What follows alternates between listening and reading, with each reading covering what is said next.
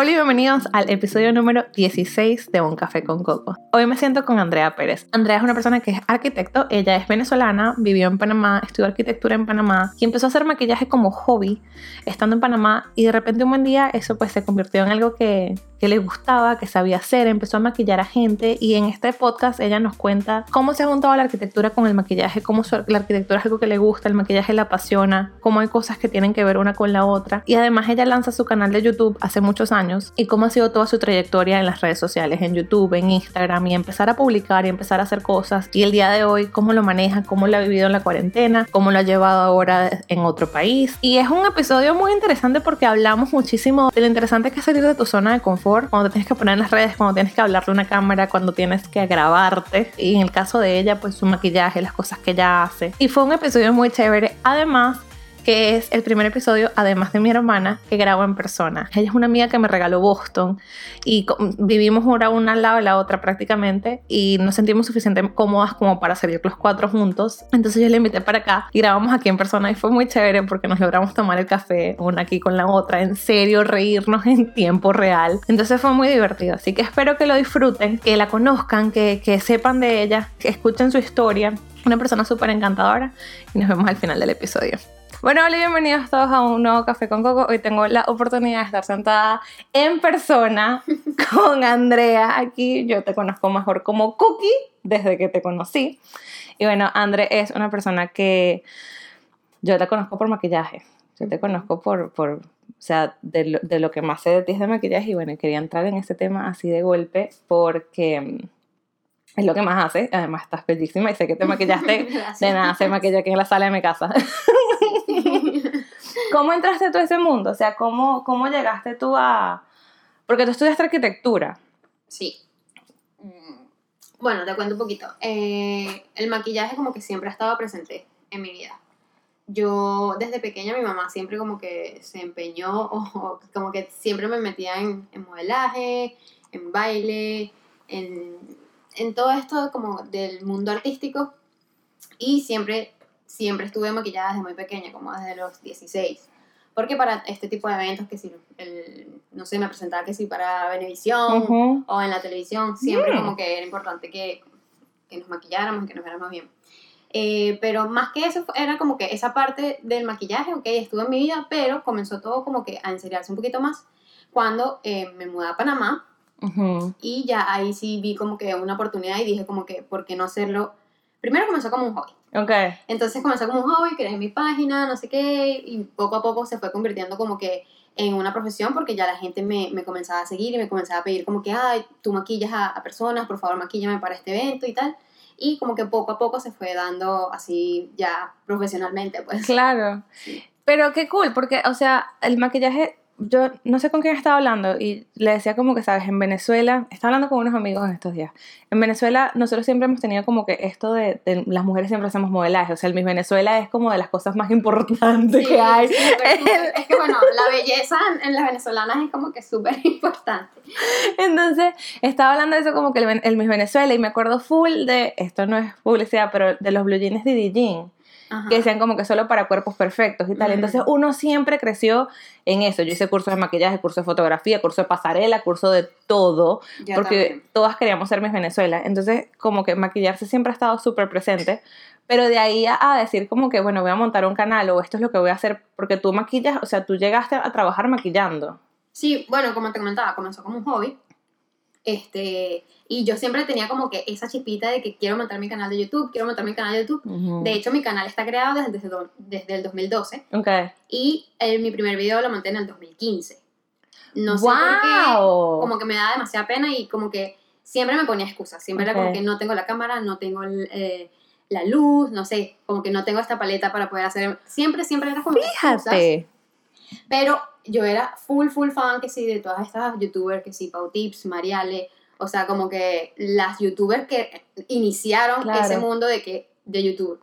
Entonces, sí, ahí fue como que... Eh, y me acuerdo mucho de mi primer video, todavía está en el canal, Y fue unos productos que me mandaron para el cabello en Panamá y me dijeron como que nosotros queremos que nos hagas el video y con- nos hagas el review. Mm. Entonces ya ahí tenía como que esa responsabilidad de que Claro. tengo que hacer el video y ese es mi primer video y con eso fue que arranqué, como que agarré, le agarré como, ok, esto no es tan difícil, se ve bien. Fíjate. Y de hecho lo grabé hasta con mi teléfono, no fue como que una cámara profesional ni nada. Mira, eso sí lo he hablado full con gente, incluso con, con todo el, el inicio del podcast, que, o sea, muchas veces uno se enfoca así como, bueno, no tengo esto, no tengo la luz, no tengo no sé qué. Uno se pone demasiados peros. Demasiados peros para hacerlo perfecto. Yo escuchaba a, a Gary Vee un día hablando y él decía, hay gente que pasa dos años eligiendo el nombre. Y es como, eso no es, o sea, vas a llegar, como sea, vas a llegar. El Qué primer cool. paso siento que es el más difícil. Luego de que, bueno, monté ese primer video, fue como que, ah, esto no es tan difícil. En verdad se veía bien, no se veía. Porque ahorita los teléfonos, las cámaras son súper bien. Eh, o sea, son Sí. súper profesionales, más que casi con una cámara profesional.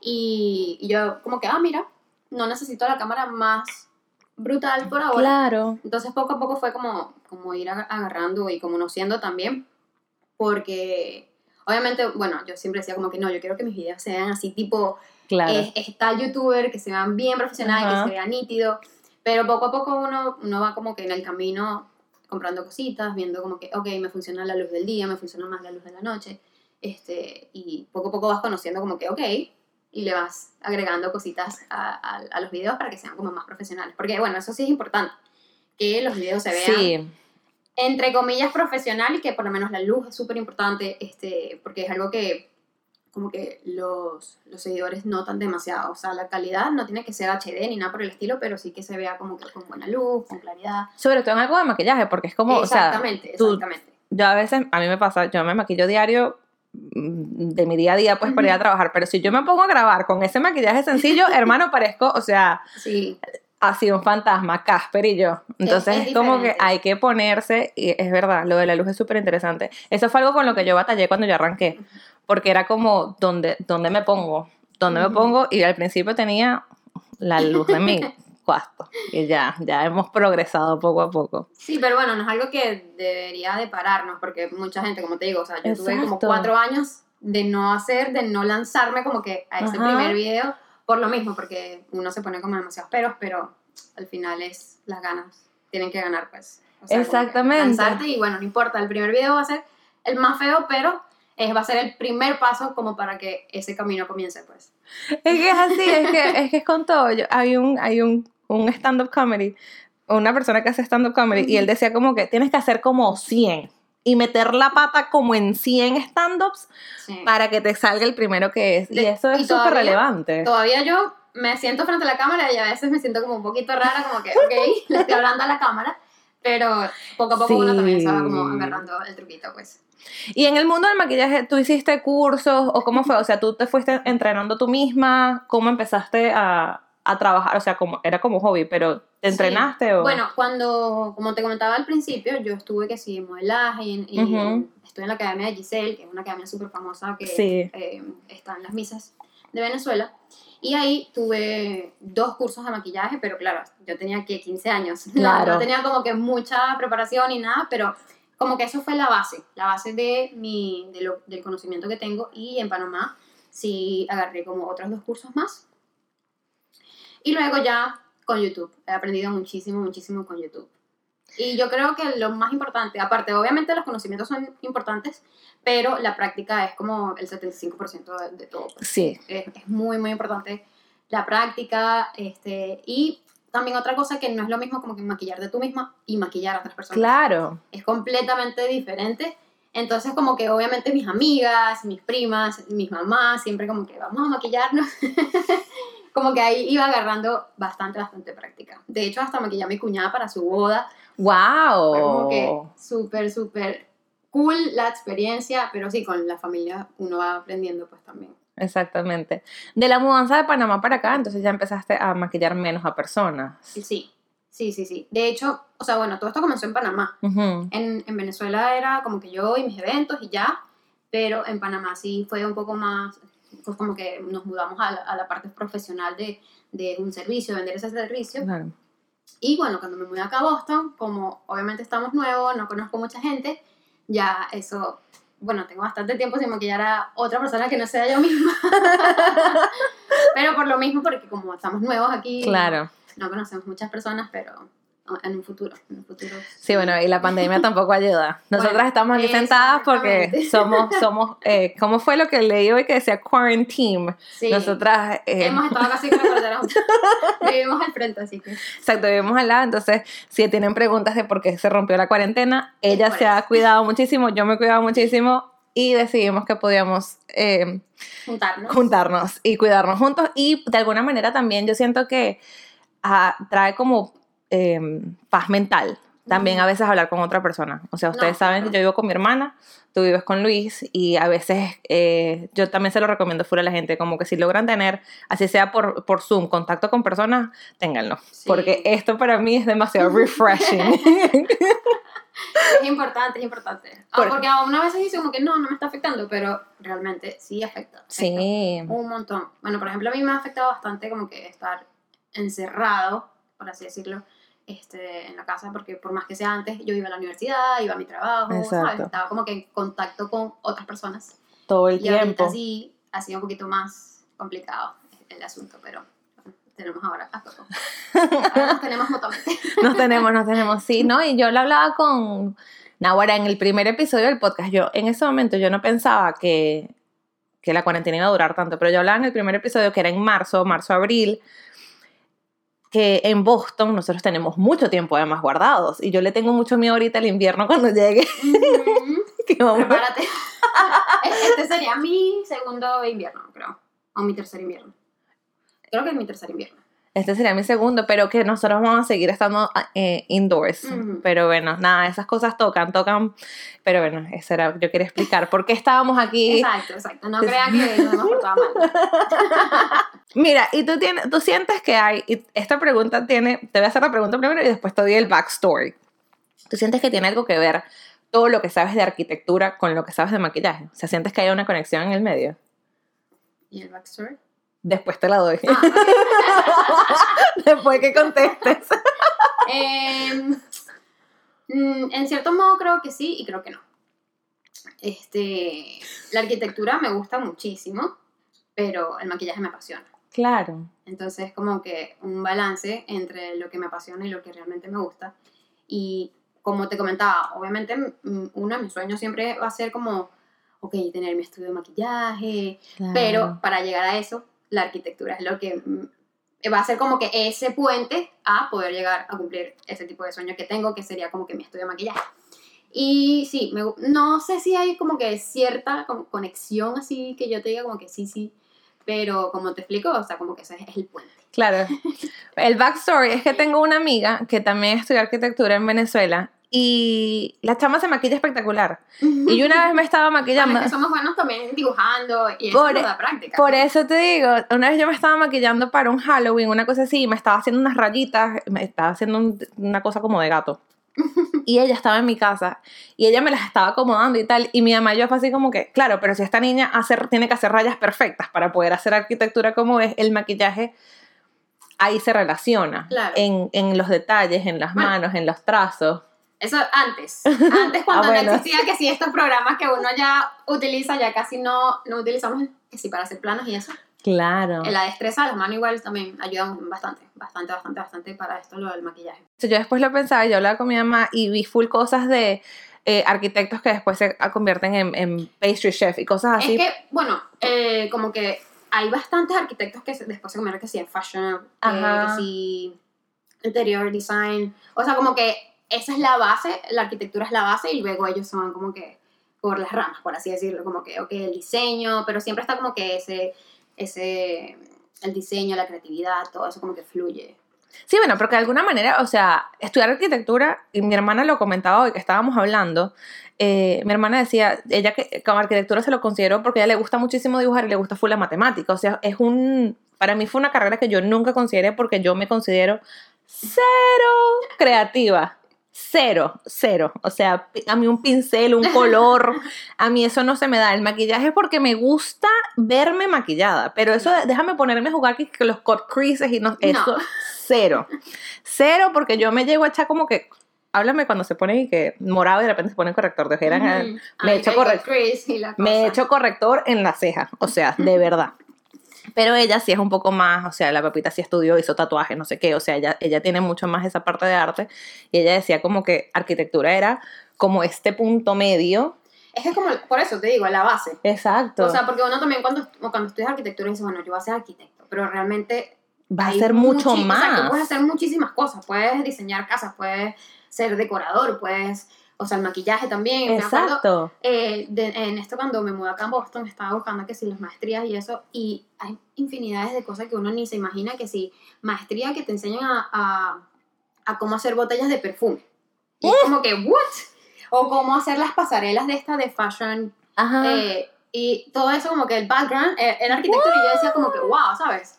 Eh, las cosas que uno no sabe y que uno como que investigando te das cuenta que es que la carrera te puede llevar hasta allá. exacto, porque uno dice, bueno, estudiar arquitectura, va a ser arquitecto, va a hacer casas y ya. Y realmente, ok, puede que te guste, pero tal, no te quedes ahí. Como que hay Exacto. tantas cosas en las que puedes emplear la arquitectura que- Claro. que te da como que, no sé, como que no te quedes ahí en la arquitectura que, que bueno, casas. Qué bonito, ¿no? Porque, o sea, de verdad para mí es una carrera que nunca te llamó la atención. Sí, ¿no? en- entonces nunca fue una carrera que yo busqué o investigué, Claro. pero bueno, o sea, la vida me ha presentado arquitectos en el camino y he visto esas cosas, o sea, he visto, están, estas, o sea, estás tú y está esta amiga que también como que sé que hacen maquillaje y les queda espectacular. Y de ahí como eso, conseguí por lo menos, hay una que es chef pastelera y entonces los postres y tienen unas cosas Claro. unas espectaculares alrededor y cero, yo también hice pastelería, tampoco, mis, mis postres son una tortica, hermano, queda rica, no tiene mucho decoración, pero no, Pero la llevó a eso, o sea, la arquitectura fue que le, la- le dio las herramientas y también como que la visión, como que, ok. Exacto, porque tienes otra manera de ver las cosas, Claro. tienes otra... Yo llegué, tuve la oportunidad en algún momento también de tomar una clase, me, me- me acabo de acordar, yo estudio hotelería y turismo, pero tuve la oportunidad de tomar una clase con unos arquitectos montados en un crucero. Mm, Y sí, súper interesante. y es como, si tú lo piensas, tiene que ir junto toda la... cómo se diseña el crucero y, y toda la parte de, de hotelería, toda la parte de Ujú. customer service. Y entonces nos tocó trabajar juntos por primera vez. No, me acabo, o sea, acabo de llegar hasta allá, no, no lo había pensado. Y nos tocó trabajar juntos, entonces, ¿sabes cómo se mueven? ¿Cómo se sienta la gente? Los Claro. restaurantes, ¿dónde pones las mesas? ¿Dónde pon- o sea, Es bueno, por- centros comerciales. la, o sea, la arquitectura es mucho más que simplemente diseñar el edificio y cómo se ve. Exacto. También tienes que pensar cómo, cómo habita la persona que va a estar, por ejemplo, en una Ajá. oficina. O sea, todo, todo es un, un concepto y cómo se relaciona la persona, como el movimiento, el flujo de gente. Lo del flujo de gente O para sea- mí era impresionante y de cómo te ubicabas. Eso era, un, era un tema que ellos decían. Entonces decía como que tú estás en el lobby y tú tienes que saber como que dónde vas a agarrar que si los pasillos y tal. Claro. Para mí eso era algo que era, no sé, básico porque existía y ya. Yo nunca lo pensaba. Sí. Qué cool. también la, la experiencia de, de- de las personas. O sea, por ejemplo, cuando. Ah, bueno, en Ajá. estos días hablamos de lo de la tienda, ¿te acuerdas? Exacto. Que hablábamos que en los supermercados uno siempre entra y están como que las, las frutas, Ajá. las verduras. Y es como que hacer la experiencia para el consumidor mucho más amigable. Y Qué cool que todo eso está en Sí, sí. arquitectura. Te lo juro que, o sea, los hasta colores ahí. también son súper importantes, colores llamativos, colores que, ¿sabes? Como que Claro. te expresan también sentimientos. O sea, es, es un mundo que uno va conociendo poco a poco, pero cuando lo conoces te dices como que, wow, en verdad, arquitectura es mucho más. Es que muchísimo más. pensaba. Sí, sí, sí. Qué mega cool. Sí. Oh. No, muy chévere. Me encanta. Y volviendo al maquillaje, ajá, entraste a YouTube. Yo por lo menos soy una persona que, por alguna razón, a mí en YouTube siempre me pareció, no sé si es porque yo de verdad entré en YouTube a ver YouTube viviendo en los Estados Unidos, pero siempre vi muchísimas más cosas en inglés que en español. ¿Qué tan difícil es el mercado en español en comparación? ¿O es lo mismo? Bueno, en inglés creo que hay mucho más mercado que en Claro. español. Te pagan mejor en inglés que en español, de Claro. hecho, los videos. Pero sí, no, hay, o sea, porque tenemos México. Y México hay demasiado, o sea, es Claro. como que, ok, si tu comunidad es 90% México, está súper, súper bien. Ok. Pero yo, yo pienso que eh, están ahí, ahí, o sea, Ok. no, no es como que tanta la diferencia entre... Incluso en el mundo de maquillaje, o sea, incluso Sí, los maquilladores, los youtubers, ok. Sí, sí, sí. No. Creo que están ahí a la par entre los maquillajes. O sea, canales de maquillaje eh, hispanos Ujú. o que hablan, hablan español y los ingleses. O sea, que Tan, están- tan como... Sí, Fíjate, no sé, eso para mí era súper extraño. De nuevo, he entrado muy poco al mundo del maquillaje. No, no. Bueno, yo sí tengo muchísimos años, tengo ya como ocho años. Eh, pero te puedo decir que como que lo, lo mismo. Es como lo mismo. Sí, sí. Qué chévere, qué chévere, porque a veces es así. Bueno, es lo mismo, pero en drama los de ingleses son los que llevan la bandera ahí. Sí, bueno, eso es Pero verdad. los dramas son muy fuertes en, en la comunidad de habla inglés, sí, sí, sí. ¿De dónde sale? O sea, ¿por qué sale tanto drama? Yo- Porque yo eso sí lo he visto. Como pelea de poder, como pelea de quién tiene más Ajá. seguidores, quién tiene más influencia, quién gana más, entonces tal vez por eso, pero los dramas son fuertes. Wow, wow. A cambio que la, la, la, la española, español, es que no hay mucho O sea, tú drama. también. Sí, exacto. No hay drama. Todo como que más calmadito.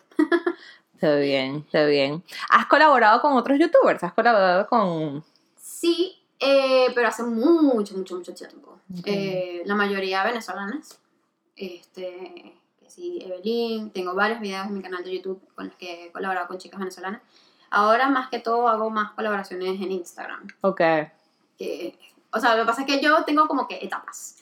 Hay etapas donde estoy full, full, full con YouTube, YouTube, YouTube, YouTube. Y hay etapas que como que me desanimo un poquito y me voy más a Instagram.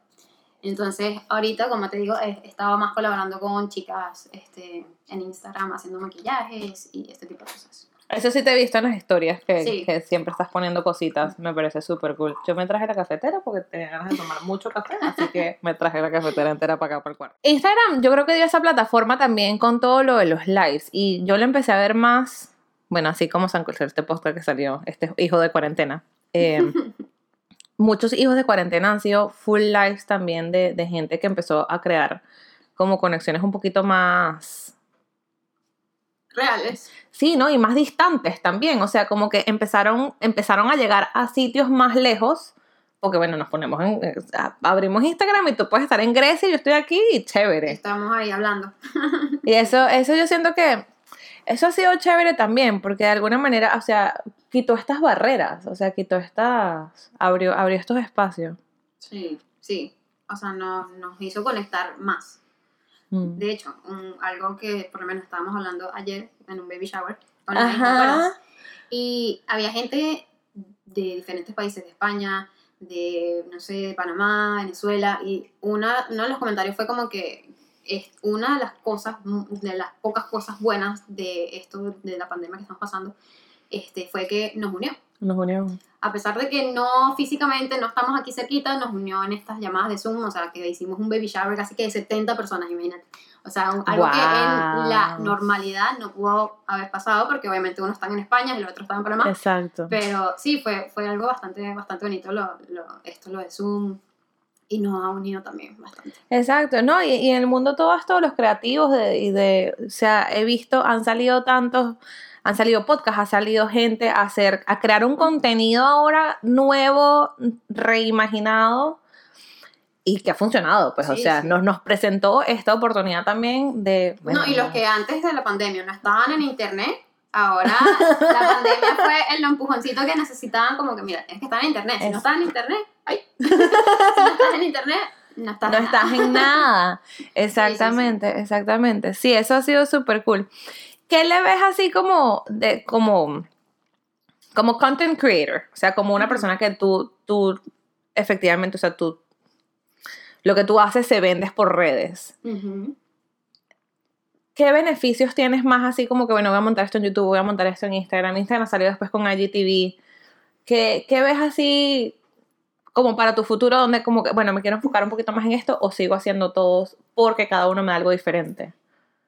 Yo, yo pienso que, o sea, son plataformas completamente diferentes. Eh, en YouTube la gente siempre está buscando más como eh, cosas más naturales, cosas, cómo hacer, cómo aprender, Más tutoriales. más tutoriales. Eh, en Instagram es más, eh, no sé, maquillaje súper extravagante, cosas que uno no, normalmente no usarías.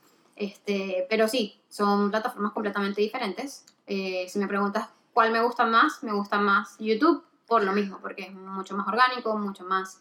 No, no está como ese feeling de... No sé, como ¿Sabes? La Como gente más se- perfecto. Exacto, la gente se muestra como en Instagram como que, ah, mira mi vida perfecta, mira mi casa, Ajá. mi carro, no sé qué.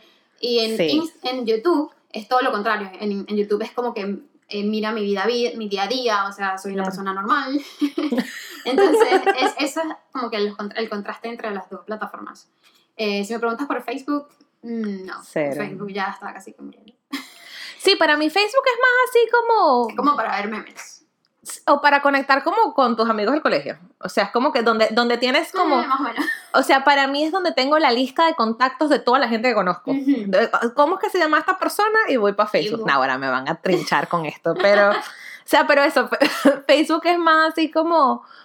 Yo en Facebook publico porque todavía tengo gente que solamente me sigue en Facebook. Ah, bueno, yo también, sí, sí. O sea, mi, es pequeña mi comunidad, pero están ahí. son pero están ahí, exacto, como que Facebook es más fiel porque la conexión de Facebook es como gente que conocí en la vida real. Ujú. son Más- amigos, son como más cercanos. Son más amigos de verdad, no son follows, son friends. Exacto.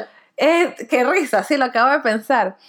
Pero sí, yo no sé. Lo, Facebook, Facebook para mí es más plataforma, como que bueno, miren, aquí sigo haciendo esto. Pero No, literal es como mi, mi Rolodex.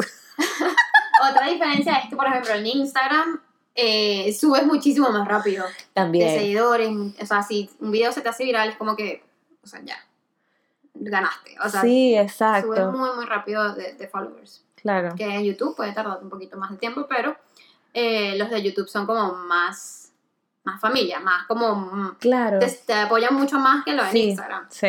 Sí, sí. Pero bueno, tú, como te decía, son como comunidades diferentes, son plataformas diferentes. Y, pero bueno. Todos los influencers hablan del famoso algoritmo. ¿Cómo te ha tratado el algoritmo a ti? Mal. Porque ah, lo que pasa es que no sé, con, con este algoritmo como que este los que no se pusieron pila al inicio cuando salió, ahorita en este momento ya estás en un punto en el que estás así tratando de sobrevivir. Me pasó demasiado. No, no, me pasó demasiado porque antes cuando no existía este algoritmo, Ajá. uno sub- o sea, yo subía cuando yo quería. ¿Entiendes? Era como que, ah, bueno, voy a subir a las 7 de la noche del día siguiente, su- subía, no sé, a las 12 del mediodía. Y Chamo, igual sí. a la gente le gustaba, la gente lo veía, porque no era como que esto del engagement y la cosa. Ajá. Ahora no, ahora es como Eh. esa presión de que Sí. si tienes más de tres días sin subir, o sea, no te ven, no llegas a tus seguidores, por más seguidores que tengas, igual, o sea, como que pierdes ese, esa conexión con los seguidores. Así que me ha tratado un poquito mal, pero bueno, ahí, ahí vamos. Sí, el tema del algoritmo es, es toda una cosa, entonces además tienes que tener las palabras que son y tienes que tener no sé qué No, cosa tienes es. que utilizar los hashtags, tienes que compartir a la hora que tu público esté más presente. Este, no puedes pasar que si tres días sin publicar, eso es lo peor que puedes hacer. Claro. Yo también he visto como que hay full gente que habla de como que, ah, esta persona se maquilla espectacular o esta persona hace esto espectacular, ¿por qué no es viral? Y de alguna manera es por eso, o sea, porque tienes que, más que montar videos, o sea, originalmente YouTube era más como que, bueno, estoy en mi cuarto y hago esto, y lo que dices tú era como más orgánico, era más... Era más como chiste, era, era, yo creo que YouTube originalmente es lo que es TikTok hoy, que era como que estoy aquí, agarré el celular y grabé. Como algo que te hace súper feliz y te estás pasando el rato chévere, como para compartir con tus amigos y ya. Exacto. Instagram es todo lo contrario. Instagram ahora es que se vea súper nítida la Todas imagen, las, todo todas así, bello, regia, Exacto, ajá. exacto. Todo Pero- como súper planificado. Exactamente, pero de TikTok como que, el TikTok era, YouTube arrancó como que así y ahora como que déjame pelearme con el algoritmo, es como, sí, reciban sí. mi contenido, please. Ha sido bastante, bueno, por ejemplo, em, para mí ha sido bastante complicado esto lo del algoritmo. Claro. Porque ya no es como que. mm, No es como un hobby o como que, ah, mira, este maquillaje me gusta. No, ahora ya es como tienes que subir todos los días algo, tienes que estar hablando con tu comunidad, tienes que estar como que 100%. Si antes uno estaba más pegado al teléfono, ahora tienes que estar mucho más. Por ejemplo, si estás en esto de, de- de las Sí, redes sociales y las cosas. Exacto. Que la gente también a veces piensa como que las redes, como que Ay, se ve tan bella, no sé qué, siempre graba, pero en realidad hay tanto trabajo que va detrás. Y yo siento que a veces a la gente como que no, no lo aprecia 100%. O sea, yo veo un video de 5 minutos de un maquillaje y ese video no fueron 5 minutos. Obviamente no. O sea, ese video es todo lo que usted grabó, todo lo que se editó, las luces detrás, la cámara detrás. Sí, el tiempo editando, el Ajá. tiempo pla- planificando el video, haciendo el video, grabando el video, editando el video y luego subirlo. O sea, Exacto. hay, hay varias horas ahí. Involucradas, Sí, sí, correcto, correcto. Y en el mundo del maquillaje te ha tocado así como, porque yo lo vi al principio de la pandemia, por lo menos, eh, me comentaban de, hay gente que, los que escriben artículos o periodistas, cosas así, entonces decían como que si yo no escribo sobre la pandemia, nadie me lee. En el mundo del maquillaje, completamente diferente el tema, pero analogía para ver si se entiende. Este, te ha tocado como, bueno, a mí me gusta full este estilo, pero esta gente está haciendo como que lo que está viendo la gente es esta otra cosa y me toca aprender esto porque sí. ¿Te ha pasado full? Ahí viene el, el- el- la, la diferencia entre, entre plataformas. Ok. YouTube, no. Oh, siempre ok. va a ser como que. Obviamente siempre hay como unos retos. Ajá, si eres- sí, sí, sí, de los retos he visto. Los retos como que, bueno, te ayudan a subir un poquito más de vista o te ayudan a, a llegar a otro público. Ujú. Pero, por ejemplo, en Instagram tienes que estar en la tendencia. En la Mm, tendencia. Por ejemplo, yo tengo un estilo de maquillaje bastante marcado, por así decirlo. Es el que me gusta realizar, que es tipo más glamuroso, Ajá. más usable. Y ahorita la tendencia es colores, neón, cortes, algo que realmente un- una cliente nunca te va a pedir. Pero es lo que la gente está buscando. Es lo que la gente le está dando like. Es lo que la gente quiere ver. Exactamente. Ok. Sí, sí, sí. Pero a mí por lo menos eso me llama full la atención. Yo a veces veo unos maquillajes que son en que el arco iris. Y es como, ajá, se ve bello en foto. Pero yo con eso para la calle no salgo, pero ni Exacto. por error. Exacto, no, no, no. Eh, mi, mi, mi visión y, y como que lo que yo siempre he querido con mis redes sociales es enseñarles a las personas. Ok. Es que por, por más poquito que sea, como que aprendan algo. Claro. Por eso, de hecho, en mi canal de YouTube siempre va a ser como que cómo hacer esto, cómo hacer las cejas, cómo hacer maquillaje. Claro. Y en mi Instagram siempre he tratado como de mantener un balance. Ok. Por lo mismo, por lo de la tendencia, obviamente uno como que a veces tiene que, uno cae. Entonces, Una cae en la tendencia. que sí, un- ves que es si- verdad. Si, si tus seguidores les gusta el colorinche, bueno, tú tienes que tratar de balancear. Lo que yo he estado haciendo es eso, como Claro. balancear, obviamente en los maquillajes que a mí me gusta, como enseñarles cosas también en los tutoriales, pero también hay, hay veces que meto como que las, las tendencias, por así decirlo. Claro. Sí, sí, sí. Qué Eh, eh, Sabe risa. como que jugar un poquito también. Exacto. Es que sí, es súper interesante porque a veces de verdad veo fotos y como que... Porque cuando son los retos, yo me acuerdo hace como dos mil millones de años, que si maquillaje entero con eh, liquid lipstick o maquillaje entero con puras cosas eh, highlighters. Ajá. Esos son súper cool. O un maquillaje entero en 5 minutos, 3 minutos. Esos challenges me parecían chévere. Pero es interesante también ver cómo, bueno, qué es lo que está pidiendo la gente. Es que eso, te lo, eso es importantísimo. Claro. O sea, la gente te va, tú vas a ver lo que la gente te está pidiendo. Por ejemplo, yo subo, ponte, cinco videos al mes.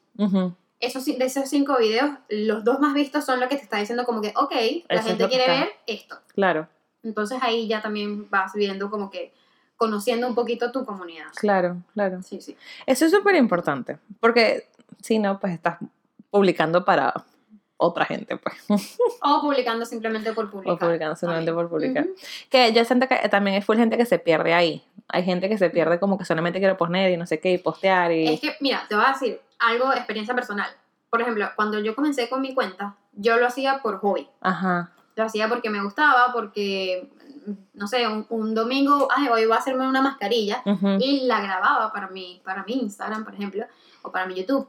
Y poco a poco eso, o sea, cuando va subiendo de seguidores, como que se va convirtiendo un poquito, no en trabajo full time, Claro. pero sí algo como que, ok, este, la gente le gusta mi contenido, le gusta este tipo de, de, de post, y vas como que conociendo a tu público, vas Claro. conociendo a la gente, lo que ellos quieren ver. Entonces ahí ya viene como que, ok, antes lo hacía porque me gustaba, porque me sentía cómoda, porque me divertía, ahora ya no, ahora ya es como que, Tengo una que- responsabilidad. Exacto, tengo como que una responsabilidad para, para mis seguidores, por así decirlo. Y sientes conexión con tus seguidores, o sea, tú, tú sientes así Sí. como que son cercanos a ti. Sí, sí, no, yo las conozco.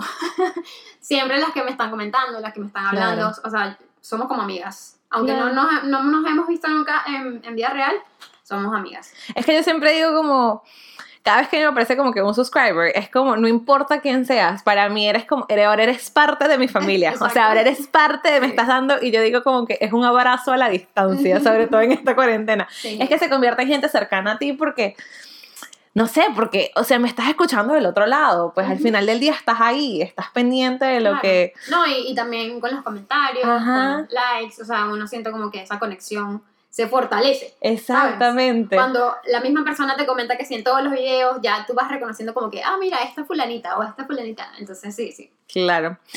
Y estabas hablando como que mucho de tu YouTube es de, bueno, cómo se hace esto, cómo se Ujú. hace... Yo sé que te empezaste a lanzar también en los cursos. Sí, eh, bueno, con lo de la cuarentena y esto, eh, comenzamos a hacer cursos personalizados y cursos grupales. Este, ya por ahora to- solamente tengo los personalizados, así que bueno, si están interesadas, me pueden escribir. Yo les voy a dejar toda la información aquí abajo en la descripción del episodio para que hablen con ella. Sí, sí, eh, fuimos virtual, eh, Claro. modalidad virtual, pero también por mi Instagram siempre también estoy dando muchos tips, muchos muchos en vivo. Eso sí los he visto. Pero bueno, sí, ahí siempre estamos dando información, pues. O sea, porque creo que esto también, lo de la cuarentena, como que nos ha hecho como que. Eh, si no compartes tus conocimientos, mm, ¿para qué? ¿Para qué los Sí. tienes? Entonces, por lo menos para mí es muy, muy, muy importante, como que siempre. O sea, esa va a ser siempre mi visión, compartir, como dejarles algo de enseñanza a mis seguidores este, y que puedan aprender un poquitito. Eso que dijiste es súper bonito de... de- si ti- el conocimiento que tienes, compártelo. Y de alguna manera, o sea, obviamente aquí estamos, yo lo que estoy haciendo, o sea, mi plataforma es compartir el conocimiento de otras personas. Tu plataforma es compartir tu conocimiento.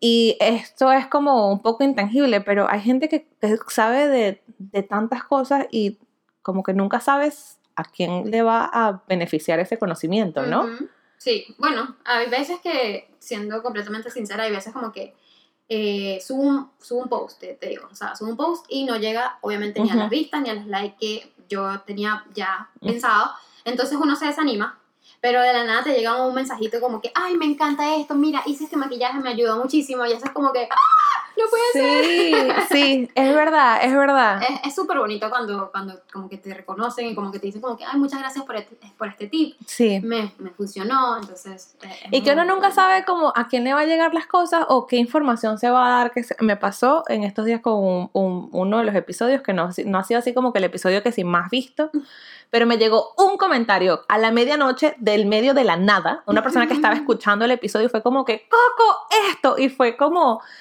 este episodio era para ti.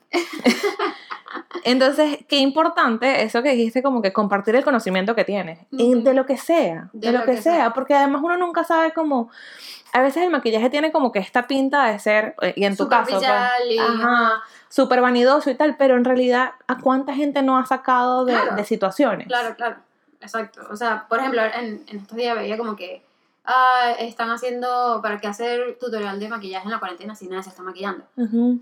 Si lo ves desde ese punto de vista, ok, está bien, pero también lo puedes ver desde el punto de vista de que, ok, puedo aprender algo. Sí. Eh, hay mucha gente que a lo, a lo mejor dice como que, ¿sabes que No me gusta mi trabajo, me gusta maquillaje, quiero agarrarlo ahora sí profesionalmente. Ajá. Y comenzar. Entonces, o sea, como que también es- depende de la perspectiva que uno lo vea. Exacto, ¿no? Y que, por lo menos para mí el maquillaje siempre ha sido, nunca yo lo he considerado ni, ni un, ay, en inglés dicen a means to uh, an end, o sea, para mí el maquillaje nunca ha sido como algo que yo quiero hacer profesionalmente, nada por el estilo, siempre ha sido como, bueno, porque me gusta como me veo en el espejo, pues, o sea, yo me maquillo y siempre le he dicho a la gente, yo no me maquillo por ti, me maquillo por mí porque me da la gana de maquillar. Y eso es súper importante. Pero eh, una vez, esto fue una historia hace miles de millones de años, yo estaba en un retiro. Yo siempre hablo del retiro y siempre hablo como que de toda mi experiencia en la iglesia. En mi, en mi primer retiro, retiro en este, en este país, y la gente que fue a ese retiro conmigo se va a acordar, nos pidieron que pusiéramos algo eh, importante para nosotros en el altar y yo no tenía nada. Yo no me había llevado, chama, yo para ese retiro no me había llevado, pero ni un rosario, ni una cruz, nada. Yo no me había llevado nada. Y tenía una pintura de labios roja. Y para mí, el, o sea, en mi casa siempre ha habido un dicho que es píntate la boca y sal. Cuando el mundo se te está cayendo encima, Ujú. usted agarra y se pinta la boca y sales. Y en realidad es como que te pones como esta armadura, ¿no? Entonces yo agarro mi pintura labios y voy y la pongo en el altar. Por casualidad no había nadie cuando yo la fui y la puse. Pasaron los días, estábamos en el retiro y estábamos haciendo alguna sesión, algo así, y una persona como que la vio y empezó a hacer una reflexión que había, hay un libro que cuentan eh, en un campo de concentración hubo un shipment que llegó mal y lo que llegaron fueron puras pinturas de labio roja. Y era un campo de concentración de mujeres. Mm. Y estas mujeres se aferraron a esas pinturas y era como, como lo que les daba fuerza. A todas estas, esta persona no había escuchado que yo decía que píntate la boca y sal, ¿no? Y entonces él estaba haciendo esa reflexión como que, ahora me sentí vi el altar y vi esta pintura y no sé qué, y conchale, cuántas veces nos hace falta como que ese poquito que nos da ese impulso, esa cosa, no sé qué, no sé qué más. Y yo decía, sabes, el maquillaje no es para mí en ese momento, y, y, y- y fue muy cómico que eso me pasó en, el- en la vida real, este, para mí el maquillaje siempre ha sido como, bueno, es una prenda más de ropa que a veces me da la energía que me hace Claro. falta. O sea, es así como cuando te pones los zapatos, o sea, Dorothy se pone los zapatos rojos y es como que con los que voy. O sea, a veces es esa prenda de ropa, es es ese ese gancho. impulso, es, es ese, como que, ese empujoncito que te hace falta como que, ok. Exactamente, entonces en mi casa siempre fue así como que píntate la boca y sal. Y después, años después, esa persona se mudó para acá, para Boston, por cierto, y justo de despedida yo le regalé una pintura de labio roja, eso fue un vacilón, pero como, ¿sabes? A veces el maquillaje también crea conexiones, crea, crea, crea sentimientos, crea emociones que que están bien y que uno siempre no, que es demasiado vanidosa, que no sé qué, pero no, hay, hay Si algo hace bien, más. póntelo, ¿sabes? O sea, mm, tam- algo que me gusta bastante es de mi maquillaje glam, Ajá. es que la idea es que no te cambies, no es que seas una Sí. persona sin maquillaje y otra persona con maquillaje. No, es que sean las mismas personas, pero que se realce tú, como que tu personalidad, que saques como que, ok, Ajá. hoy sí me voy a comer el mundo, ¿sabes? Exacto. Eso es súper, súper, súper importante. Y algo que también la gente como que no entiende, la gente, hay mucha gente que, que dice como que "Ah, el maquillaje es vanidosa, no sé qué, Ajá. te maquillas para que la gente no, me maquillo para mí, me maquillo para sentirme bien, me maquillo porque me gusta verme en el espejo súper bonita, o sea, y si eso te hace bien, si eso te Exacto. hace subir el ánimo. Ahora, y yo siempre le hago quote a Eduardo Grimaldi, que también estuvo aquí, y él decía, mientras no le haga daño a nadie, está, exacto, ya, sé hazlo, feliz. do it.